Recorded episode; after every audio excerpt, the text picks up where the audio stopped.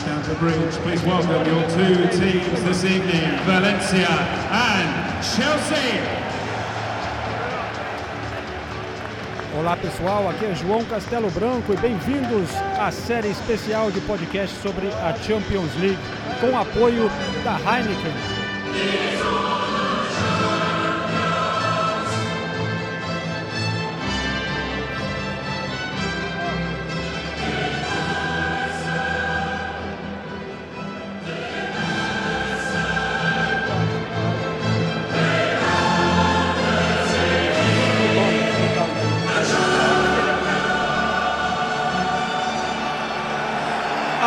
Competição de clubes está de volta. E este hino, mesmo depois de ouvir muitas vezes, você volta a escutar esse hino da Champions League, é sempre de arrepiar. Eu falo direto de Stamford Bridge, da apertada tribuna de imprensa do velho estádio, com os times já em campo, Valência e Chelsea, abrindo essa rodada da Champions League, a primeira rodada, na terça-feira à noite. Daqui a pouco vamos falar também com outros correspondentes que estiveram em outras partidas pela Europa. Teremos participação de vários convidados e, claro, também a Nathalie Gedra, Renato Senise, Ulisses Neto, que são integrantes aqui do Correspondentes Campeões da Europa. Mas a gente começa falando aqui do Chelsea, um clube que tem uma relação especial com esse troféu, né? Todo mundo que venceu essa competição tem uma relação especial Chelsea realizou esse grande sonho do dono Roman Abramovich em 2012. Mas agora chega no momento de transição, né? É, sem poder contratar para essa temporada, teve que contar com a volta de vários jogadores que estiveram emprestados, está contando com a molecada que veio da academia de base do clube, que está tendo finalmente uma oportunidade aqui no Chelsea, depois de muito tempo, vários jovens ingleses lá de Cobham, vão estrear nessa competição aqui agora em Stamford Bridge. É o caso de Tammy Abraham, Mason Mount. E antes de entrar aqui no estádio, aqui nas redondezas de Stamford Bridge, eu conversei com alguns torcedores para saber como que eles acham que o Chelsea vai encarar essa competição, levando em conta a situação atual do clube. Heineken apresenta. Un momento increíble el poder conseguir una vez más la Champions. Probably my history or my the Liverpool history will be different. Levantar este trofeo como capitán para mí era cumplir un sueño. Im eigenen Stadion die Champions League Finale bestreiten zu dürfen. Não dormi em nenhuma das três eh, finais. Eu digo que após a Copa do Mundo é o campeonato mais importante que tem. Correspondentes, campeões da Europa.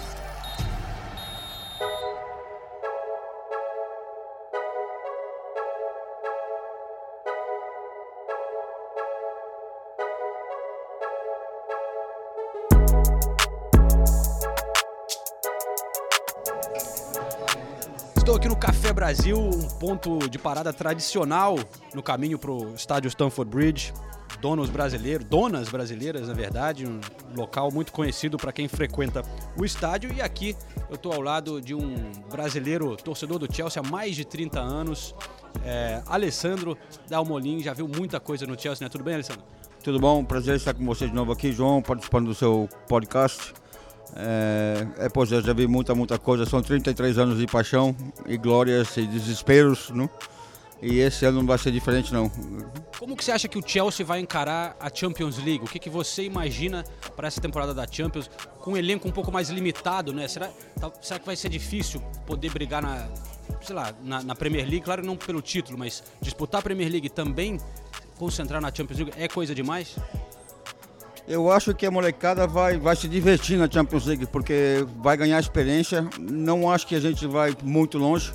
Ah, o meu coração quer que chegue numa final, mas eu não isso é basicamente impossível. Eu estou com a expectativa de chegar por aí nas quartas ou talvez numa semifinal esse ano. Mas, como já disse você, eu acho que a molecada vai aprender muito esse ano e voltar mais forte no ano que vem. E enquanto a Premier League, top 5, top 4, porque os times ao redor do Chelsea não estão jogando muito bem. O Arsenal está caindo, eh, deixando pontos cair, o Tottenham também não está lá, essas coisas. Manchester City perdeu pro Norwich, né? Que alegria, pô. Então tá assim, o único que a gente tem que tomar cuidado agora é o Liverpool. Mas se a gente sacode o Liverpool no, no domingo que vem, já encostamos um pouquinho mais. Quer dizer, tá, tá bom, eu tô contente.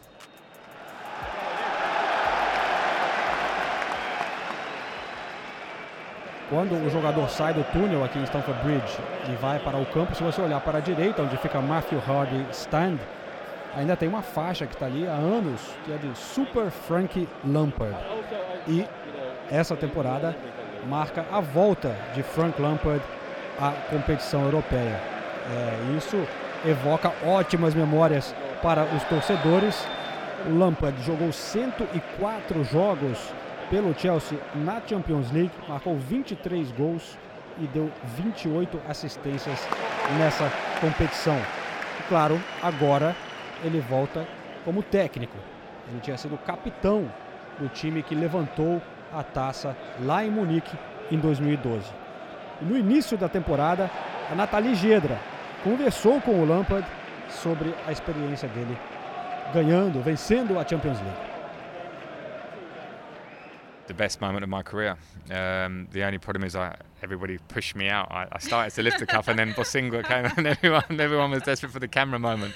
But it's the best night of, of my career. We worked for a long time to win the Champions League here. Um, as a club, we had some failures in finals and semi-finals, um, and every Chelsea fan that was in Munich or watching that game, I think, will tell you it's the best night of our sporting lives. Bom, vamos lá então. O Lampard falou: foi o melhor momento da minha carreira. O único problema é que todos me empurraram quando eu comecei a levantar a taça.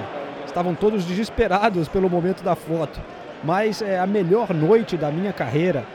Trabalhamos por muito tempo para ganhar a Champions League. Como clube, já tínhamos falhado em semifinais e finais. E todo torcedor do Chelsea que estava em Munique ou que estava assistindo aquele jogo vai te dizer que foi a melhor noite de nossas vidas.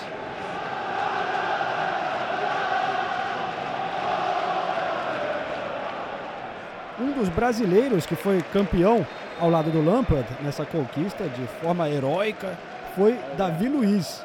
E ele também falou com a Nathalie Gedra.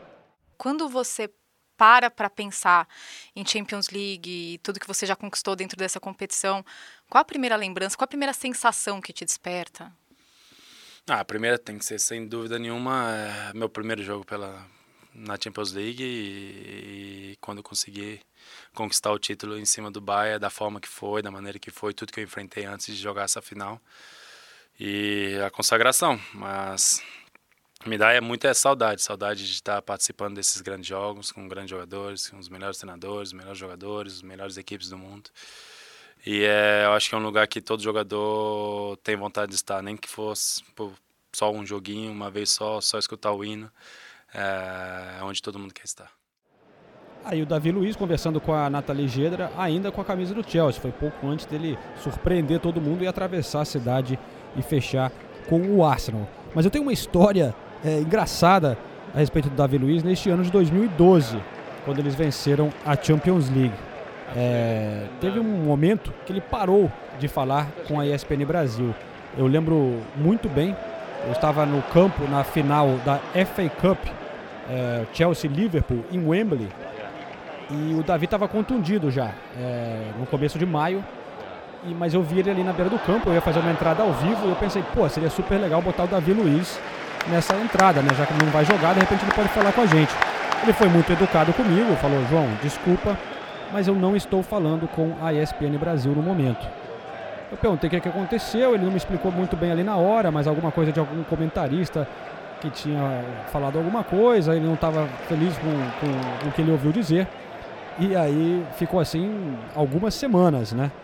É, o comentarista de quem ele estava se referindo é o nosso companheiro Mauro César Pereira. É, então eu convidei o Mauro, grande Mauro César, para explicar o que, que aconteceu e por que, que o Davi Luiz não estava falando comigo naquela época. Salve, salve, João, amigos do correspondente Premier. Aliás, pô, time pesado agora em Londres nessa edição número 111. Legal, legal. Um abraço a todos. É, o que aconteceu foi aquilo, né? Eu comentando algum jogo do, do, do Chelsea é, na ESPN, é, pessoas ligadas ao, ao Davi Luiz, é, de alguma maneira entenderam uma crítica a um, alguma jogada, algum comportamento dele em campo como é, algo que os incomodou e pelo jeito, sei lá, o influenciaram de alguma forma, né? Como se ah, o comentarista lá da ESPN no Brasil não gosta de você, alguma coisa assim. E, e aí ele misturou as estações, né, se negando a, a falar com a TV, uma bobagem. É, depois eu conversei com o assessor dele, nós já estávamos em Munique né, para aquela final de Liga dos Campeões, e eu conversei por telefone com o assessor dele e, obviamente, expliquei que não tinha nada a ver. Até foi, ele até na época me falou, ah, algumas pessoas acham que você quer favorecer o Dedé, porque o Dedé é do Rio de Janeiro, jogava no Vasco. Nem, eu nunca vi o Dedé na vida, nunca falei com o Dedé, é uma grande bobagem, né? É, e moro em São Paulo há tantos anos, quer dizer, o que, que eu tenho a ver com o Dedé do Vasco agora no Cruzeiro? Enfim, é coisa que acontece com pessoas que cercam jogadores de futebol e que não entendem muitas vezes o trabalho do jornalista, né? E de alguma forma conseguiram influenciá-lo. Eu conversei com o assessor, o assessor conversou com ele e ficou tudo resolvido. É, aí ele voltou a falar com o João, né? E depois, é, já campeão, e talvez até um pouco calibrado ali, porque eles beberam ali né, aquela champanhe na comemoração, Aí ele teve aquela reação inusitada que ficou, entrou para o folclore, digamos assim, das coberturas esportivas na televisão. Foi, foi algo de fato bem engraçado, né? Bom, como o Mauro César disse, tudo acabou se resolvendo. E ainda ali no campo, né, quando o Davi ainda estava comemorando com o um chapéu maluco, o pessoal levantando a taça, fazendo aquela volta olímpica e tal, ele me viu, eu estava ali na beira do campo, e veio correndo na minha direção. E aí, olha só, vou dar o sobe som aqui. Ele vem direto para minha câmera, dá um beijo na lente. Escuta só.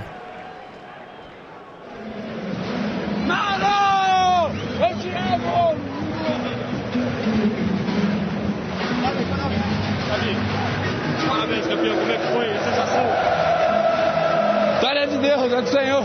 Obrigado por tudo. Eu que passei um mês sem fazer nada. Simplesmente tratando para jogar até o final, jogar 120 minutos, ainda marcar um pênalti. É simplesmente é Deus que habitou dentro do meu corpo. Tá. Para todo o Brasil, eu amo todos os brasileiros. Mauro, mal entendido, já era. Ó, tô contigo, você tá comigo, eu sei que o Brasil inteiro tá junto. Beijão, SPN! Davi, só mais uma coisa. Ali quando vocês pararam antes da prorrogação, estava sendo atendido um mês sem jogar, cara. Você estava sentindo dificuldade de continuar? Como é que? Você teve que superar isso? Eu não tô aguentando nem mexer a perna agora. Já no 15 primeiros minutos, eu já olhei pro banco, eles já tinham olhado pra mim. Eu falei, não posso. Eu tentando na minha vida para chegar aqui, não posso sair hoje. Mas graças a Deus deu tudo certo. Hoje estou muito feliz de estar conseguindo um título tão importante como esse. Esse time merecia, todo mundo tentou derrubar esse time durante o ano, mas esse time é forte e venceu todas as dificuldades. Garantir uma vaga na próxima Champions também é essencial para o futuro do clube. Vencemos para esse ano e para o ano que vem. Ano que vem estamos lá, graças a Deus.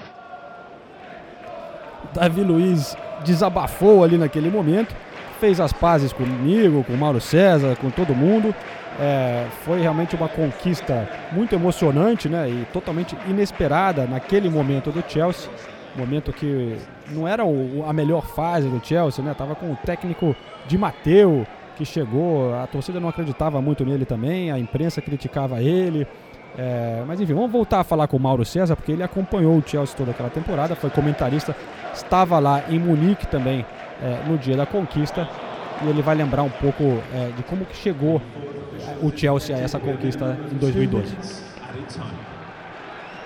Pois é, aquele time, né, até depois do título, certa vez, numa entrevista que nos concedeu, o Ramires, hoje no Palmeiras, chegou a dizer que aquele time jogou daquela forma super fechada, né, por uma é, iniciativa dos próprios jogadores, né, que os atletas, quando é, se depararam com o Barcelona como próximo adversário, é, conversaram com o técnico Roberto de Mateu e a ele disseram, olha, para jogar contra esse Barcelona, que era talvez o time mais forte desse século, né? era o auge do Barcelona do, do Pep Guardiola, campeão em 2011, passando por cima do Manchester United daquela maneira na final em Wembley.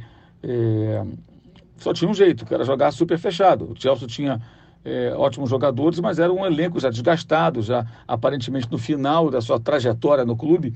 E aquele avanço até aquela fase, né, depois de parecer quase eliminado, confronto com o Napoli, é, acabou é, sendo até mais do que se esperava. O técnico era o interino, né? E o que aconteceu aqui, no jogo de Stamford Bridge, o time se fechou, é, conseguiu achar um gol com o Drogba, numa boa escapada com, com o Ramires, e segurou o resultado de todas as maneiras, na pressão avassaladora do Barcelona. Depois, nova pressão, um homem a menos no jogo do Camp Nou, e o time conseguiu empatar e aí avançou para a decisão. Foi uma classificação heróica do Chelsea, levando em consideração que o momento do clube era ruim, o time já parecia se desmanchar e conseguiu avançar. E ao passar pelo Barcelona, evidentemente, teria condições de passar pelo Bayern, mesmo jogando em Munique a final, e foi o que aconteceu de forma dramática, né, conseguindo se salvar ali de uma derrota que parecia inevitável já nos instantes finais, depois a, vitória nos pênaltis. E todos esses confrontos né, mostraram, eh, colocaram em definitivo, em definitivo na história do Chelsea o Drogba, um jogador que em jogos grandes crescia de forma impressionante. Né? E acompanhar aquelas finais ali, aquela reta final, semifinal, foi um grande privilégio, porque foram confrontos eh, incríveis. Eh, venceu o time que jogava de uma forma mais conservadora, mas também era a única maneira. Não havia outra forma de o Chelsea eh, desafiar o, o, o Barça e também adotou uma, uma estrutura bem próxima contra o Bayern, que era um time superior e jogava em casa. Acabou dando certo e o Chelsea, curiosamente, foi campeão quando não tinha um dos seus melhores times. Havia formado equipes melhores durante esse período com o dinheiro do Roman Abramovich. E justamente quando viviam uma fase de declínio, e o ocaso ali de alguns jogadores em suas carreiras ou em suas passagens pelo Chelsea, acabou sendo campeão de forma surpreendente. E não é que o Chelsea foi campeão da Champions League, conseguiu esse sonho que parecia tão distante, quase impossível, Davi? Para muitos pareciam, para nós não. É, a gente sempre acreditou. A gente sabia que esse grupo tinha muita qualidade. Eu cheguei dentro da área e falei pro Schweinsteiger, é gol agora. E o Schweinsteiger olhou para mim e falou, falei, look, e o gol saiu. E ele olhou para mim assim e falei, já sabia, esse time merecia isso. Por tudo que passou depois de Nápoles, Benfica, Barcelona, não merecia morrer na praia. Além do Davi Luiz, tinha também o Ramires, outro brasileiro nesse time do Chelsea, que pô, fez aquele gol inesquecível né, na semifinal contra o Barcelona para classificar o Chelsea lá no Camp Nou. Ramires encobriu, foi um passe, aliás, do Lampard, que ele recebeu e encobre o goleiro. Um golaço do Ramires que ficou eternizado né, na memória do torcedor por tudo que significou e pela beleza do gol também. 2012, então, ficou para a história do Chelsea a primeira vez que um time de Londres venceu a Champions League. Até hoje eles cantam quando enfrentam outro time de Londres, dizendo que eles são os únicos com the European Cup. We're the only team in London with the European Cup. We're the only team in London with the European Cup. We're the only team in London, only team in London, only team in London with the European Cup.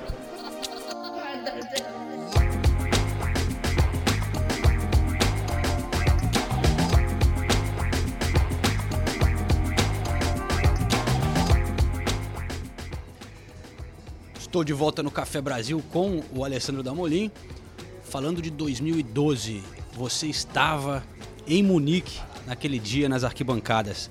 Conta pra gente como que foi a sensação de um torcedor do Chelsea de fazer essa missão de ir até lá e, pô, terminar com, com o título um pouco inesperado naquela temporada, né?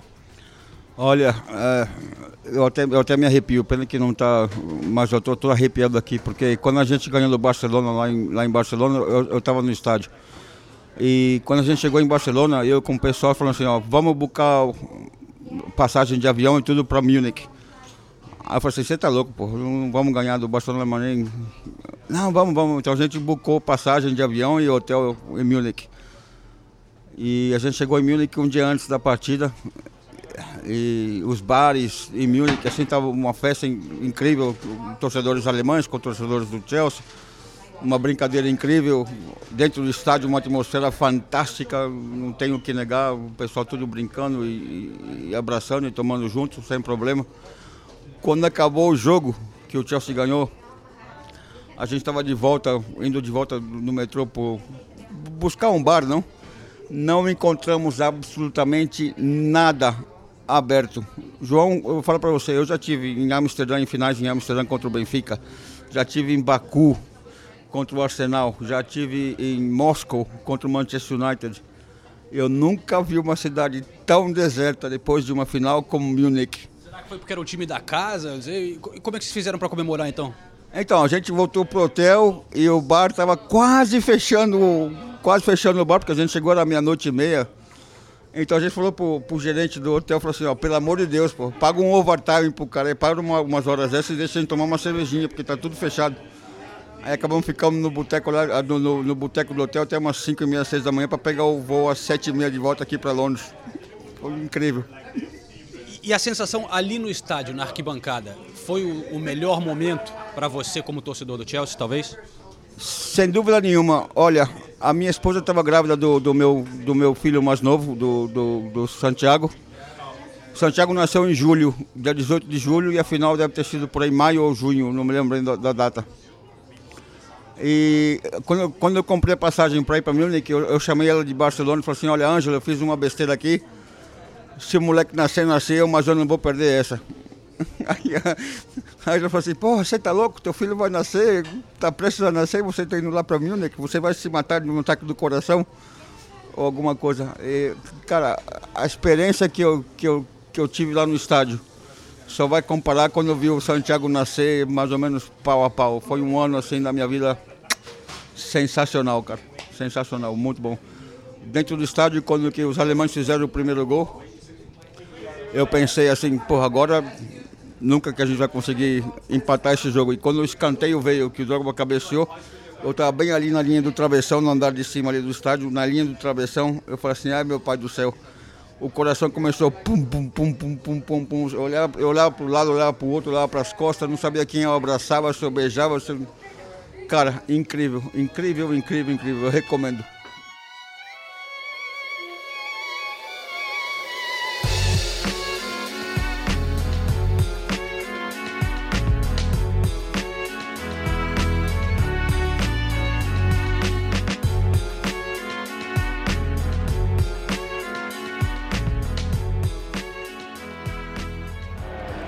Mas vamos lembrar então esse time campeão do Chelsea em 2012, né? Olhando aqui a foto da escalação que eu abri na internet para lembrar, o goleiro, claro, Peter Cech, um herói do Chelsea, é, que pô, jogou durante muitos anos aqui, né? Depois foi para o Arsenal, agora voltou como diretor técnico, é, faz parte da comissão do Lampard aqui no Chelsea.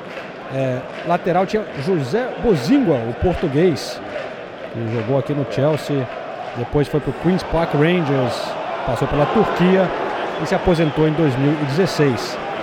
O último desse time a sair do Chelsea, na verdade, foi o Davi Luiz, que, claro, depois da conquista de 2012 foi para o Paris Saint-Germain em 2014, mas voltou para o Chelsea, foi campeão da Premier League 2016-2017 e aí agora é, está no Arsenal.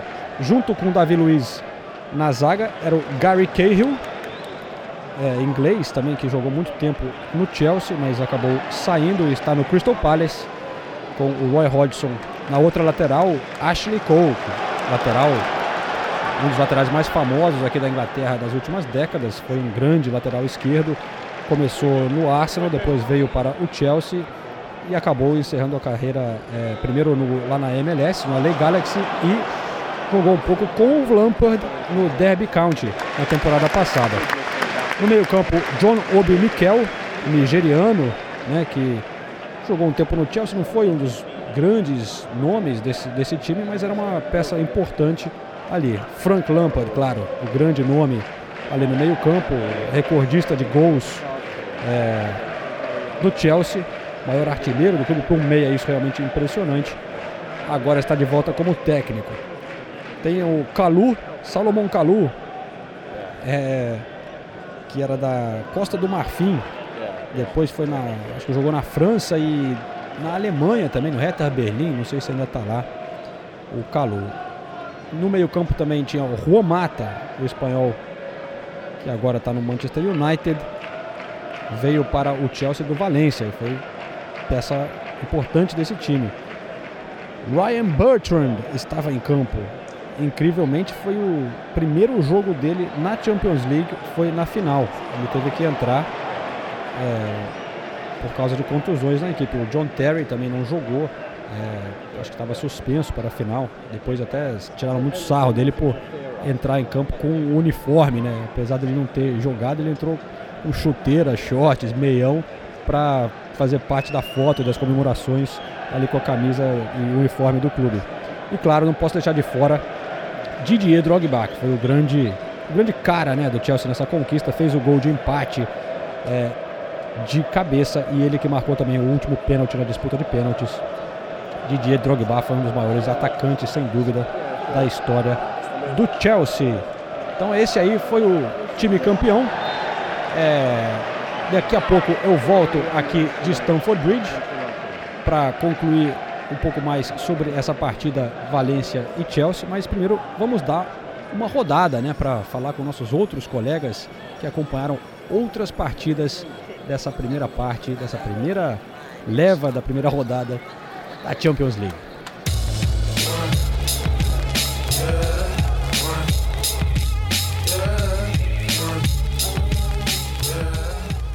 Pois é, pessoal, ligado no podcast Correspondentes Campeões da Europa. Aqui é Ulisses Neto falando dos nossos portentosos estúdios no bairro de East Finchley. E eu queria dizer uma coisa para vocês: a Premier League é um espetáculo, um fenômeno, é boa demais. Mas se você já viu um Atlético de Madrid Juventus, PSG e Real Madrid, meu Deus do céu, que rodada fenomenal da Champions League, da Champions, da Liga dos Campeões. A gente vai falar de alguns jogos aqui, rodando por toda a Europa. Eu queria começar falando do jogo que para mim foi um dos melhores da rodada, PSG e Real Madrid no Parque dos Príncipes. Vai dizer que você esperava um sacode desses do PSG para cima do time do Zinedine Zidane. Eu não quero criar polêmica, até porque os outros companheiros não estão aqui do meu lado para rebater. Mas será que já dá pra gente cravar que o Zizu, sem o CR7, é só mais um treinador comum? Deixo essa pergunta para vocês aí, hein?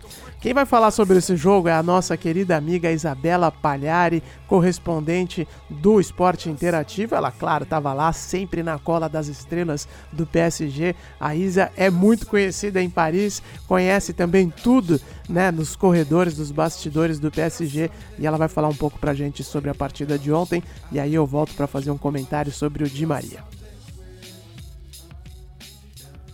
Fala galera, pois é, que jogaço do Paris Saint-Germain, vitória por 3 a 0 que surpreendeu. Sinceramente, eu não achava que o PSG ia ter tanta facilidade de vencer o Real Madrid. Até porque o Paris não tinha Mbappé, Cavani e Neymar, né? Então, imagina só. Só que foi interessante que o Paris Saint-Germain, mesmo sem esses jogadores, pode ter um poder alto de concentração e de realizar alguma coisa de interessante nessa Champions. Eu falei com o Thiago Silva depois do jogo, ele me disse, é, a gente estava muito concentrado, a gente respeitou muito o Real Madrid, nos preparamos bem e tem um outro lance que, que vale destacar aqui. O Leonardo, diretor esportivo do Paris Saint-Germain, ele tem um novo discurso. Ah, porque esse ano a torcida vai ter que ter paciência, esse ano ninguém pode esperar nada, não é ano de ganhar Champions. Sabe meio discurso Guardiola, tirando peso, assim? Então. E talvez é uma forma de ajudar os jogadores do Paris Saint-Germain que nas últimas temporadas sentiram a pressão nas oitavas de final, como é um projeto montado para ganhar a Liga dos Campeões, é um projeto também que de muita pressão. Né? Toda vez que o Paris chegava nas oitavas, ah, pronto, é agora ou nunca. Se não ganhar agora, acabou a temporada. E a gente já sabe a história, né? Também é, eu acompanhei o jogo ali do campo e fiquei com uma câmera filmando o Neymar e o Mbappé que estavam ali no camarote. Muito legal ver as reações dos dois jogadores, eles bem participativos, assim, acompanhando o jogo, ficaram nervosos, indignados em alguns momentos, felizes, obviamente, nos gols do PSG. Os outros torcedores do Paris Saint-Germain deram uma trégua, não falaram de Neymar, pelo menos dentro do estádio a gente não viu nenhum tipo de manifestação, porque já era esperado. Porque agora o foco é ajudar a equipe nos jogos, os outros fizeram todas as manifestações que eles achavam que deveriam fazer, e o Neymar vai ter que se redimir em campo, segundo eles. O Icardi fez sua estreia como titular, é, fez sua primeira partida como titular, porque ele tinha estreado no final de semana. E foi ovacionado pela torcida. Eu gostei muito de vê-lo em campo, apesar de não ter feito o gol. Ele mostrou uma boa movimentação, acho que é um, um jogador tem um perfil muito interessante para o PSG. E o Gay, Gay, eu não sei como vocês falam na Inglaterra, que é jogador do Everton, que craque, meu Deus. Nossa, esse cara vai ajudar muito o Paris Saint-Germain, um perfil muito interessante. E é isso, só para terminar aqui para vocês, é, o Neymar ele teve um efeito, ele, ele teve na verdade o TAS reduziu a punição dele. O Neymar estava suspenso nas três primeiras rodadas da fase de grupos da Liga dos Campeões e o Neymar vai poder voltar, portanto, no terceiro jogo. Então, ele só fica suspenso da primeira e segunda rodada. Ele perde, perdeu o Real, vai perder contra o Galatasaray e volta contra o Bruges no dia 22 de outubro. É isso, galera. Um grande beijo, um prazer falar com vocês aqui, viu? Até a próxima.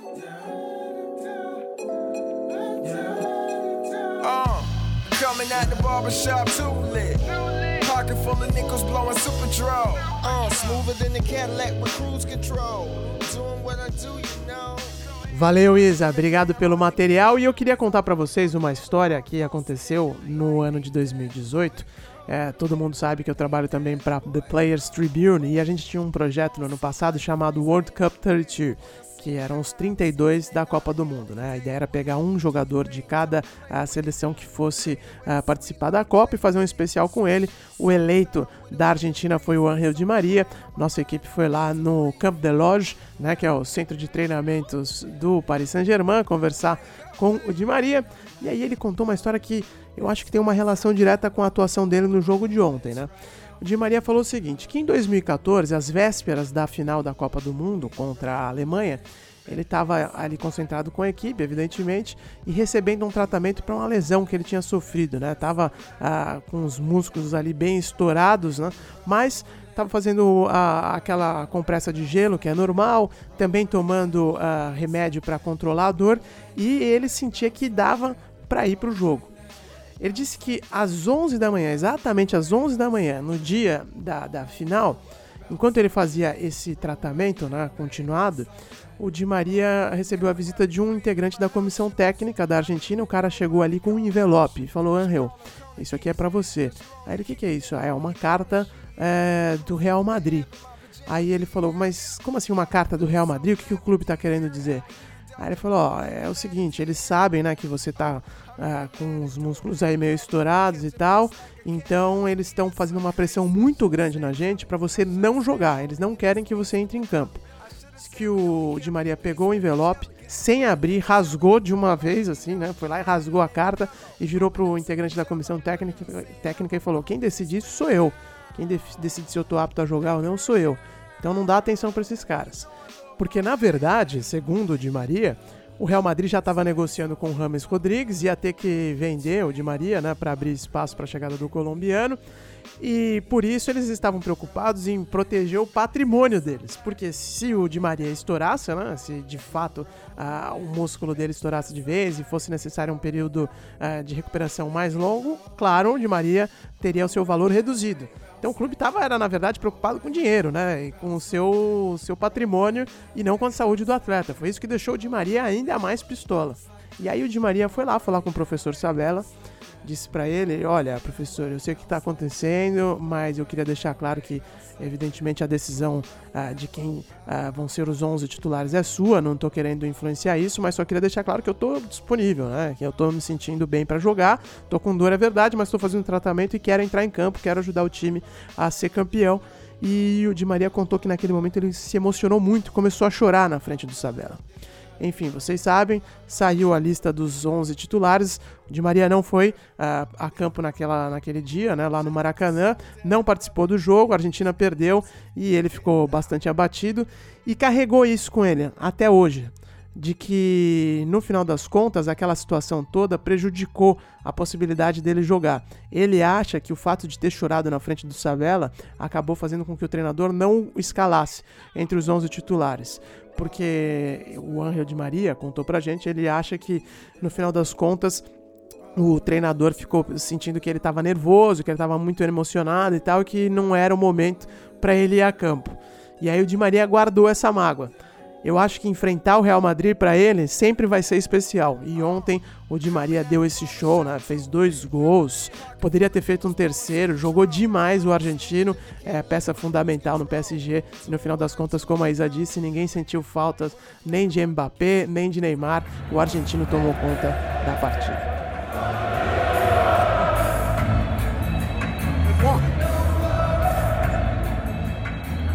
Vamos falar de outro jogo agora então? Vamos a Amsterdã, onde um grande amigo nosso, Pedrinho Ratipur e Pedro Trajano, acompanhou a partida entre Ajax e Lille. Ele vai trazer um pouco do ambiente nas arquibancadas para a gente e falar sobre essa partida que terminou muito bem para os donos da casa, 3 a 0 sem nenhuma dificuldade. O Ajax ah, garantindo os três pontos na primeira rodada da Liga dos Campeões.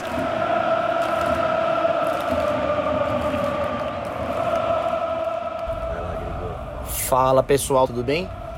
Vim aqui, o Ulisses pediu pra gente contar uma aventura aqui que a gente.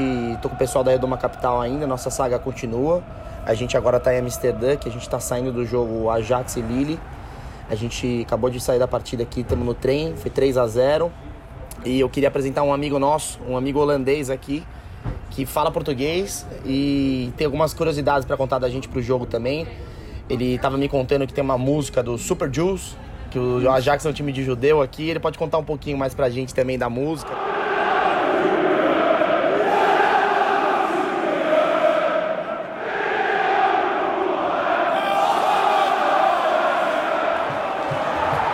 Também o, Bas ele viu que teve uma briga, não teve uma briga, uma coisa assim com os torcedores do Lille? Que eles... Teve, teve. Foi uma. O Ajax uma, equipes mais antigas da Holanda. Então, uma equipe que foi fundada por judeus aqui. Então, uma equipe que pessoas, torcedores, têm muito orgulho para ser judeus, apoiar os judeus. Uh, faz tempo, Ajax é uma cidade de negócios, então sempre foi apoiado por, uh, por judeus. E teve uma briga grande antes do jogo, eu acho que foram mais que 100 pessoas uh, pegaram por polícia, pela briga, todo mundo bêbado. Então, você conhece Amsterdã, pega fogo. Né? Aquela música que tocou no intervalo, então, Don't Worry About a Thing, o pessoal não tava calmo ali na briga não, né? Não, mas é pra deixar o outro lado dormir, né? Então, aqui é fumar, né? Quem visita, fuma. Por isso foi 3 a 0 também, né? Talvez o pessoal do Lille tava um pouco mais calmo antes do jogo também, daí atrapalhou um pouco no desempenho, né? Ah, você viu, quem viu o jogo, começou, foi 1 a 0 segunda parte começou, foi 3 a 0 acabou o jogo daí. O jogo, só para contar um pouquinho como funciona pra gente chegar no estádio, até a Paula tá aqui, que ela também é sócia da Redoma, ela foi a primeira experiência dela na Champions League, e ela pode contar um pouquinho pra gente que até vocês estão mais acostumados aí nos jogos da Champions, de trem e tudo, mas pra gente foi engraçado que tem bastante bicicleta aqui até na porta do estádio, então você vê um pouco, o pessoal vem bastante de trem, tem estacionamento no estádio, mas a bicicleta também é o forte até nas zonas um pouco fora, assim, que o estádio é um pouquinho fora, dá mais ou menos 30 minutos de trem. Mas mesmo assim a bicicleta é um negócio bem legal. Queria que a Paula contasse um pouquinho pra gente aqui. Só como é que é a experiência dela de ir num jogo? O que, que ela mais surpreendeu vai no jogo no estádio do Ajax? Foi o Bob Marley no intervalo? Se foi as bicicletas? Se foi. Eu não sei, o que, que você tem para falar de surpreendente assim pra gente? Vai. Olá, tudo bom? É, foi minha primeira experiência na Champions. Eu estava muito ansiosa porque todo mundo fala que é um jogo diferente. Realmente eu senti uma vibração diferente. E o que eu achei legal é que a gente estava na torcida do Ajax e tava, a, a gente estava a convite né, do Lille. E estavam com todo o time, os júniores, todo mundo junto com a gente. E o maior respeito, não teve nenhuma briga, ninguém olhou feio para os jogadores. Isso eu achei legal, porque no Brasil eu não consigo imaginar o time adversário na torcida e isso ficar tudo bem. Isso que a Paula estava contando é que a gente estava sentado logo atrás do time sub-17, sub-15 mais ou menos. Era o time de jovens do Lille, mas no meio da torcida do Ajax. Então, assim, eles estavam até torcendo, assim, quando o Lille chutou umas duas bolas na trave, eles levantavam um pouco, tentavam cantar, ameaçavam um grito de gol, mas no fim das contas não gritaram nada e não teve nenhuma briga dentro do estádio. O Bas, ele presenciou, presenciou não, mas viu que teve uma briga de 100 torcedores presos, né? Mas dentro do estádio tudo tranquilo. A gente tá voltando aqui agora de trem também. O trem é tranquilo, cada 10 minutos você tem um trem saindo. E agora vamos continuar nossa saga agora pela Europa. Qualquer participação que vocês precisarem da gente, estaremos por aqui. Também conte conosco. Valeu, pessoal. Forte abraço.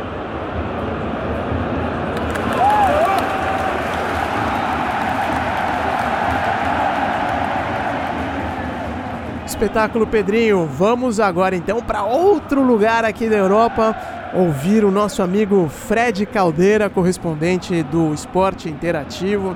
Foi até a Ucrânia e olha só, eu vou falar para vocês, já estive lá também em algumas oportunidades Viajar à Ucrânia é sempre uma aventura, alguma coisa vai dar errado em algum momento, mas é um lugar bem bacana, viu? E eu tenho certeza que o Fred também gostou da viagem dele, apesar de ter passado por alguns infortúnios que ele vai narrar pra gente agora. E aí, Fred, como foi essa viagem para a Ucrânia? Tá voltando já? Nesse momento, eu tô aqui no aeroporto de Istambul, fazendo a conexão de retorno de Kharkiv, na Ucrânia, para Manchester. E eu lembro que quando o João fez o convite para participar desse episódio, é, em Stamford Bridge ali, acho que foi no intervalo do jogo do Chelsea com o Valência, eu até brinquei e falei, ó, é, contar algum bastidor, né? Porque deve acontecer alguma coisa, enfim. É óbvio que aconteceu, né? A minha mala não chegou na Ucrânia. E quando eu digo minha mala, a mala com alguns pertences pessoais e quase todos os pertences profissionais. Então, enfim, tava sem microfone, sem tripé, papapá. Foi um horror. Mas dentro das circunstâncias deu tudo certo. A questão é que a minha mala não foi achada, né? Mas enfim, depois eu volto nisso. O jogo foi tranquilo para o Manchester City, 3 a 0 17 finalizações, muitos gols perdidos, inclusive. É... Até conversei um pouco sobre isso com o Pepe depois da partida, porque o City em, em jogos mata-mata, ele, com perdão da expressão óbvia, ele acaba morrendo porque não mata o adversário. Ele tem pequenos apagões, tanto na frente quanto atrás. Então, esse tipo de correção é importante em jogos, é, inclusive na fase de grupos. Mas enfim, é, vitória tranquila, 3 a 0 Fernandinho jogando na zaga, não foi muito exigido, mas enfim, é uma opção muito grande, muito importante para um setor que não tem Stones, não tem Laporte. Vai precisar de Walker também jogando por ali. E o Fernandinho é uma peça importante. Gabriel Jesus fazendo gol, jogando bem. Acho que essa, esses são os principais pontos dessa vitória do City. Começa muito bem a Liga dos Campeões num grupo muito tranquilo, né? A classificação vai vir de forma muito, muito, muito razoável. Enfim, é, Vou aqui tentar achar minha mala. Quer dizer, esperar que achem, né? Não sei quando esse episódio vai ao ar, mas espero que até ir ao ar a gente tenha notícias do paradeiro da minha mala. Lembrando que a esperança é só um outro nome para ilusão. Um abraço para vocês. Yeah, I make decisions to glow. Ridiculous flow, potential to glow. You know, I, I just do that. Consolidate my regions, line it up, put them together. Espetacular, Fred. Como dizem os críticos, white people problems, mas perder a mala é sempre um inconveniente muito grande, principalmente para quem está trabalhando, que era o caso do nosso amigo. Bom, passo a bola agora para Nathalie Gedra, que também acompanhou vários jogos dessa rodada e vai falar mais sobre a Liga dos Campeões. E aí, Nathalie, nosso amigo Fred em maus lençóis, né? Fred Caldeira, mais uma pro livro, Fred. Fred tem ótimas histórias de viagem, inclusive, sempre, sempre nesse espírito aí otimista. Espero que tenha encontrado a mala dele, assim, de verdade, viu, Fred? Fica aqui minha torcida. E eu tenho certeza que você, apesar de todos os pesares, é, tá muito feliz que a Champions League voltou, assim como todos nós, na verdade. Nossa, terça-feira eu tava empolgadaça, porque quando a gente não trabalha num jogo de Champions, o que, que a gente faz, né? Fica assistindo três jogos ao mesmo tempo. É uma das coisas mais legais que tem. Então eu fiz isso na terça, fiz isso na quarta também, para tentar sugar o máximo possível é, de Champions League. Então vou falar de alguns desses jogos que eu acompanhei. Na... E acompanhei também a repercussão. É, começando por pelo Liverpool, pelo atual campeão, né? Que perdeu para o Napoli na estreia. Então, é, sabe que uma das coisas mais legais de, de, de Champions League é, ver o clima, né? Presenciar o clima nos estádios. O João já trouxe o hino da Champions, que é sempre um momento especial. quase sempre, né, na verdade, porque tem estádios que vaiam, cada um reage de uma forma. Mas no São Paulo, no estádio do Napoli, foi muito legal o momento do hino da Champions, porque no final, quando acaba o hino, é, quando tá acabando, assim, os torcedores do Napoli gritam. Uh, The Champions é, é, muito legal, assim, e sempre quando a gente é, vê é, esses, esses momentos de Champions League, é, é, muito bacana. Eu lembro o primeiro jogo que eu fiz é, de Champions aqui na Europa, na verdade, não foi o primeiro, mas foi um dos primeiros. Foi no Celtic Park. E todo mundo falava: nossa, no Celtic Park, melhor atmosfera, é, uma, numa noite de Champions League. E eles vibravam com o hino da Champions quando começou a tocar, parecia um gol. Então é sempre um momento que eu espero. Cada, cada estádio reage de uma forma, né? Mas, enfim, Além de todo esse clima, o Napoli teve muitos méritos aí nessa vitória sobre o Liverpool. Primeiro, a gente tem que falar do Koulibaly, do, do Napoli, defensor. É, não à toa aqui na Inglaterra ele já vinha sendo, elogia sendo elogiado. É, até especulado, né, se ele poderia vir jogar na Premier League. Foi muito bem segurando o Salah e o Mané. O Firmino também não brilhou. Tudo que a gente falou no Correspondentes no final de semana sobre o Liverpool, sobre a intensidade, então, não, não foi bem assim, tá? Na Champions League. E daí eu acho que é, o Napoli primeiro mostrou muita intensidade, aí mérito deles, muito bom, porque para enfrentar o Liverpool, ou você tem que se defender absurdamente bem, ou você tem que mostrar essa intensidade para bater de frente com o Liverpool. Eu acho que o Napoli mostrou um pouco das duas coisas. É, e o Liverpool é, não conseguiu entregar tudo que a gente esperava, mas eu acho que tem um fator que a gente também tem que considerar, que é essa questão dos jogos fora de casa. O Liverpool precisa melhorar o desempenho dele é, em jogos fora de casa, porque na temporada passada ele perdeu os três jogos fora de casa na fase de grupos, aí depois nas oitavas ganhou do Bayern fora e nas quartas ganhou do Porto é, também fora. Então eu acho que é um sofrimento que o torcedor do Liverpool não precisa passar, não precisa se submeter. É, falando em sofrimento, não sei se essa é a melhor é, frase para falar de, de Dortmund e Barcelona, viu? A gente estava falando de clima de estádio, né? Quem, assist, quem acompanhou é, na TV ou viu nas redes sociais, pô, olha, preciso colocar aí na lista de coisas para fazer antes de morrer é ver um jogo do Borussia Dortmund lá, viu? Porque impressionante a festa que eles fizeram quando os times entram assim e o mosaico é, com um pozinho. É, muito legal. Nossa, se, se você não viu, ouvinte do Correspondentes Campeões da Europa, é, procure na internet, tá? Porque é, vale muito a pena né? Falando dessa coisa de clima de Champions League, que é sempre um elemento muito importante.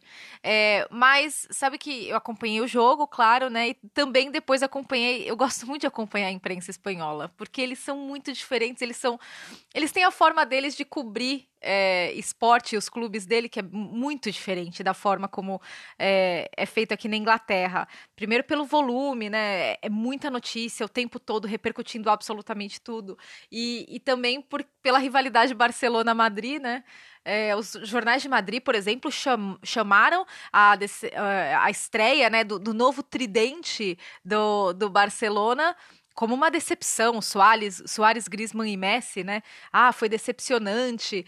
É, os jornais de Barcelona já deram uma colher de chá. A declaração do Griezmann também foi muito repercutida, de que, pô, ele acabou de chegar, ele precisa de tempo para se ajustar. E é, gente, é o mínimo de bom senso, realmente é. Principalmente da forma como o Barcelona joga, é um time que, que atua junto há muito tempo.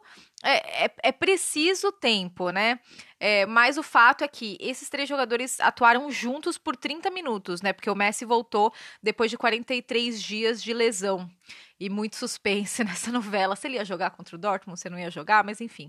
É. E daí eles não tiveram um chute a gol. É, esses três jogadores não finalizaram é, nos 30 minutos que eles atuaram juntos. Mas na verdade foi só uma continuidade do, do ataque do Barcelona que não funcionou muito bem contra o, o Borussia Dortmund, né?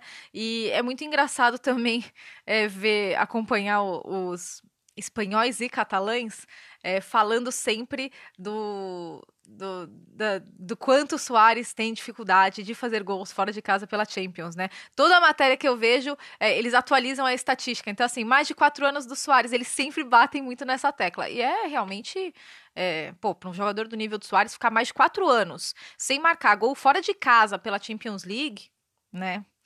Mas é engraçado, toda matéria que eu vejo tem sempre essa estatística. O Dortmund é, usou muito o lado esquerdo do Barcelona, né? Depois da lesão do Jordi Alba, que a princípio não é tão grave é, quanto se imaginava.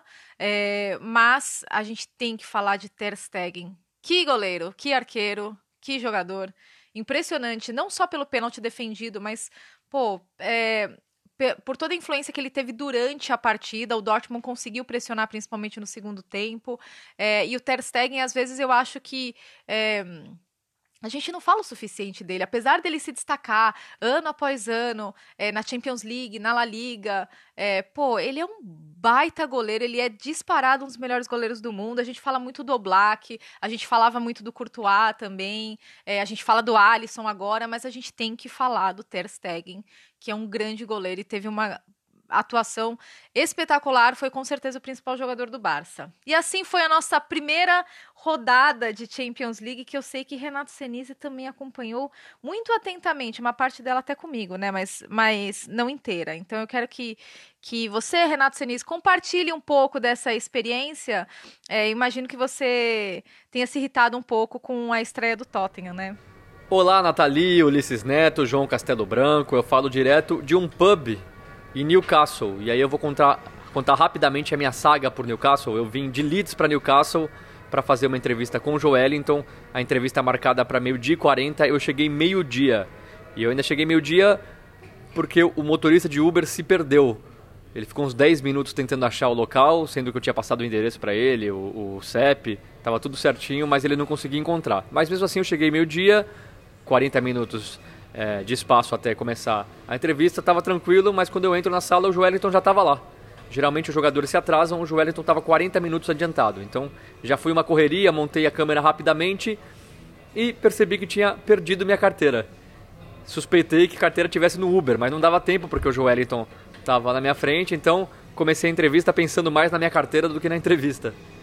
Só que a entrevista foi muito boa, mais de 20 minutos de entrevista. O Joelinton é um cara, um baita cara sensacional, chorou falando da infância.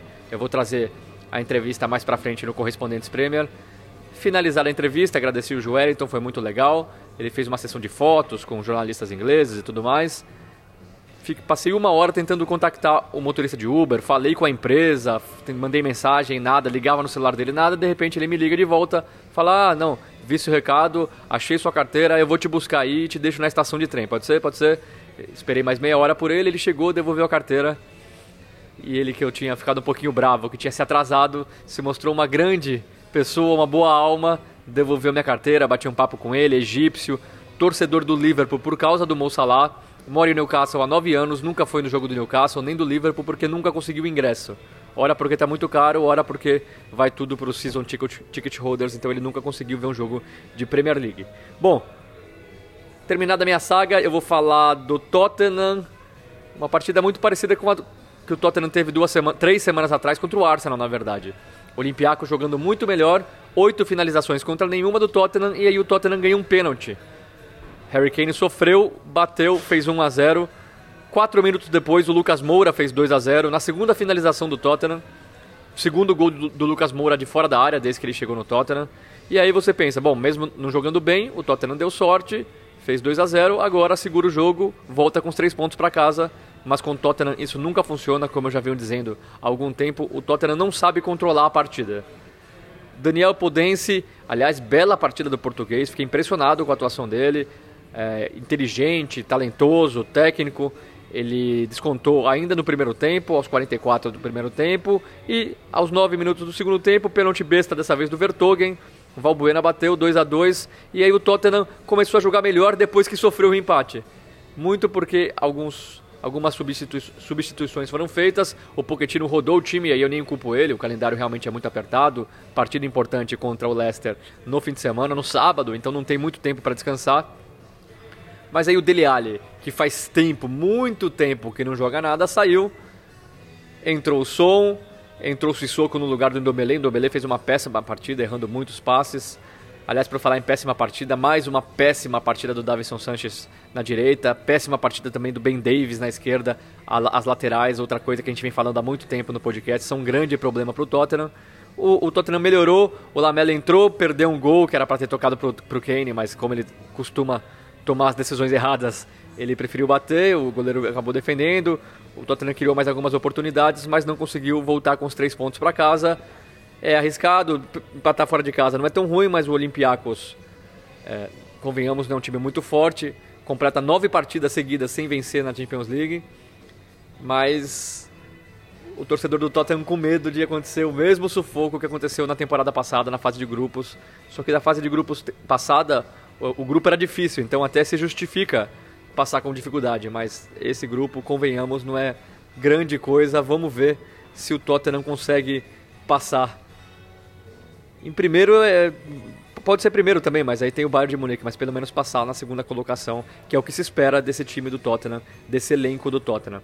Bom, e a outra partida dessa quarta-feira, a partida que eu estava mais empolgado para ver e que acabou se mostrando certa essa empolgação. Juventus 2, Atlético de Madrid 2, um jogaço, a Juventus jogando é, pior no primeiro tempo, o Atlético de Madrid martelando, martelando, martelando, mas não conseguiu fazer o gol. E aí na segunda etapa, a Juventus sendo Juventus, dois gols rápidos. O primeiro, uma baita finalização do quadrado.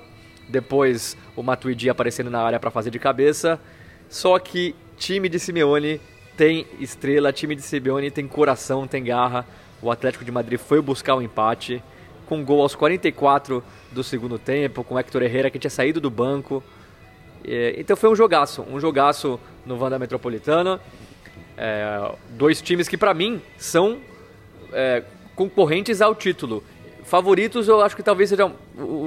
A Juventus eu coloco entre os, entre os favoritos. O Atlético de Madrid eu até colocava. Mas não sei. Eu, eu vejo esses dois podendo fazer a final, por exemplo se enfrentando de novo numa suposta final, porque dois times muito fortes, o Atlético de Madrid se reforçou muito bem. O João Félix, a grande estrela do momento do Atlético de Madrid, fez uma jogada de craque, acabou não saindo gol. Ele não participou tanto do jogo, mas quando participou, participou sempre muito bem.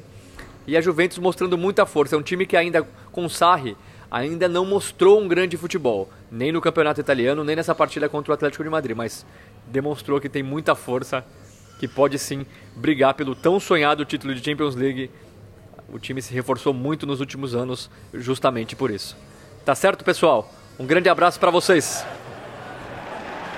Valeu, galera. Voltando a falar de Stamford Bridge, então, a gravação durante a partida Chelsea e Valência, como a gente disse no início do episódio, estreia de Frank Lampard como treinador na Champions League.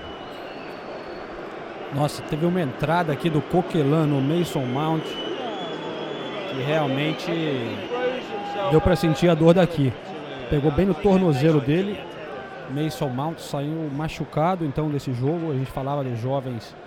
Ele tem sido um dos destaques do Chelsea nessa temporada, mas preocupação aí para o time do Lampard. Ele sai para a entrada do Pedro aqui contra o Valência.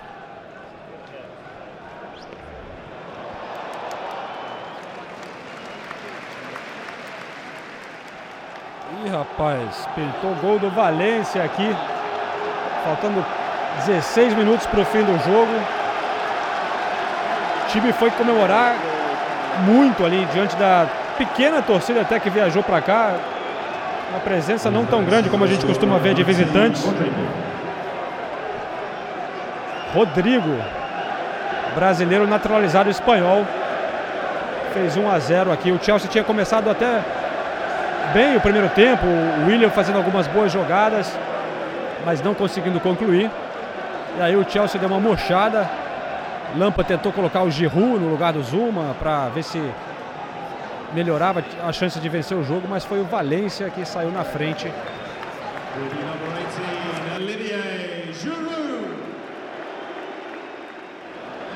Pintou um pênalti para o Chelsea graças ao VAR. Demorou, demorou, mas saiu. Aos 86 do segundo tempo, faltando 4 minutos para terminar. Parece que é o Ross Barkley que vai cobrar. Ele que entrou há pouco no lugar do Kovacic.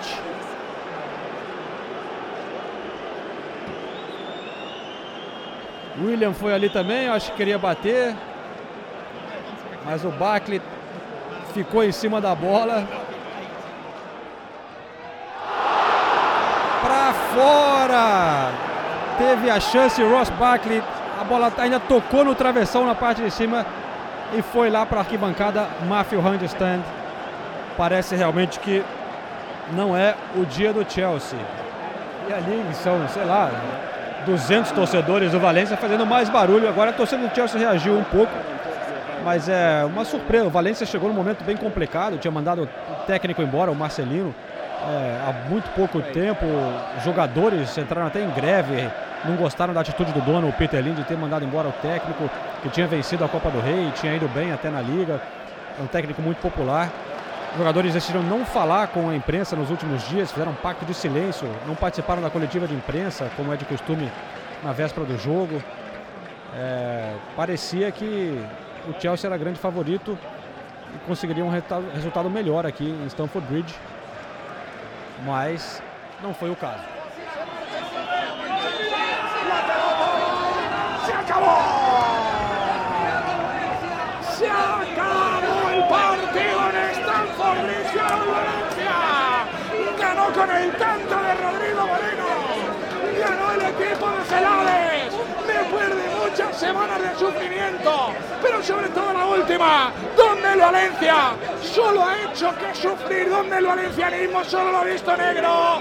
Tuvo que llegar Stamford Bridge, tuvo que llegar la Champions para que el valencianismo otra vez más vuelva a sonreír. Se acabó el partido. Final de los 94 minutos en Stamford Bridge. Vale gol de Rodrigo. Chelsea 0, Valencia 1. Esse grupo é um grupo difícil, né, William? Na, na, na Champions, é, começar com esse resultado complica um pouco para vocês, uma derrota em casa? É, sem dúvida, a gente esperava um resultado positivo. É, é, estrear em casa, a gente esperava estrear com uma vitória, infelizmente é, perdemos, acabamos, per, acabamos perdendo e temos mais cinco jogos para classificar. Acho que temos, temos chances de classificar, claro. Temos que melhorar e acho que agora é levantar a cabeça e continuar trabalhando. Tem muita coisa pela frente ainda. O que aconteceu ali na hora do pênalti? É, você já falou um pouquinho ali. É, há, há, uma definição antes de quem, de quem deve bater ou não, quem estiver em campo? Como é que funciona? Ah, o treinador passa o nome, alguns nomes de quem pode bater e ele estava confiante para bater. Eu realmente acabei pedindo ali para ele para deixar eu bater, mas ele estava confiante, acabou perdendo, faz parte. Poderia ter acontecido comigo ou com outro jogador também, com o Jorginho, por exemplo, que bate. O importante agora é levantar a cabeça e a gente sabe, quando ganha, ganha todo mundo, quando perde, perde todo mundo. Então. É isso aí então, pessoal. Muito obrigado por acompanhar mais um podcast especial da Champions League, correspondentes campeões da Europa, com apoio da Heineken. Estaremos de volta em todas as rodadas da Champions aqui até o fim do ano, pelo menos. E lembrando que estamos, claro, toda terça-feira no ar com o podcast Correspondentes Premier, bastidores da Premier League, tudo sobre o futebol inglês. Então, direto aqui de Stamford Bridge, derrota do Chelsea na estreia do Lampard na Champions League. Muito obrigado e até breve.